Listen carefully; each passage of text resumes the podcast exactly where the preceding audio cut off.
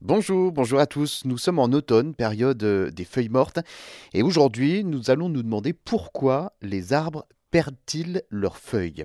En automne, hein, les feuilles n'ont plus assez d'eau, plus assez d'air et de lumière pour euh, aider l'arbre à grandir.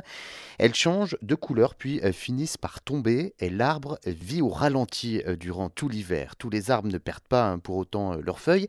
Par exemple, les épines de sapin, plus grosses, plus robustes que les feuilles traditionnelles, elles ne tombent pas.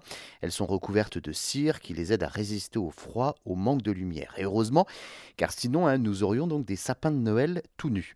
Les feuilles ont des nervures, des euh, petits tuyaux qui euh, distribuent la sève dans toute la feuille. C'est exactement la même chose que nos veines qui font circuler le sang euh, tout au long de notre corps. Grâce à ces nervures, la sève transporte la nourriture de l'arbre, essentiellement donc du sucre et des protéines pour l'aider à grandir.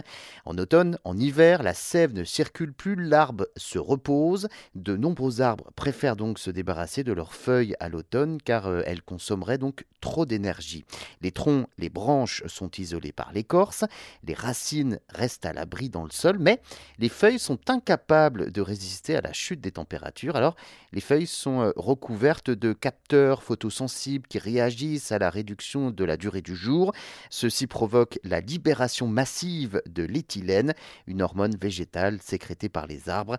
C'est le signal délivré aux arbres pour que ces derniers se mettent à produire des petits bouchons de liège qui vont donc venir isoler la feuille du réseau de sève. Privées d'eau et de minéraux, donc ces feuilles perdent de leur souplesse. La photosynthèse s'interrompt, euh, la chlorophylle qui colore donc la feuille en vert se dégrade et les pigments rouges, jaunes, oranges prennent le dessus. Au moindre coup de vent, les attaches des feuilles se rompent, alors elles tombent au sol.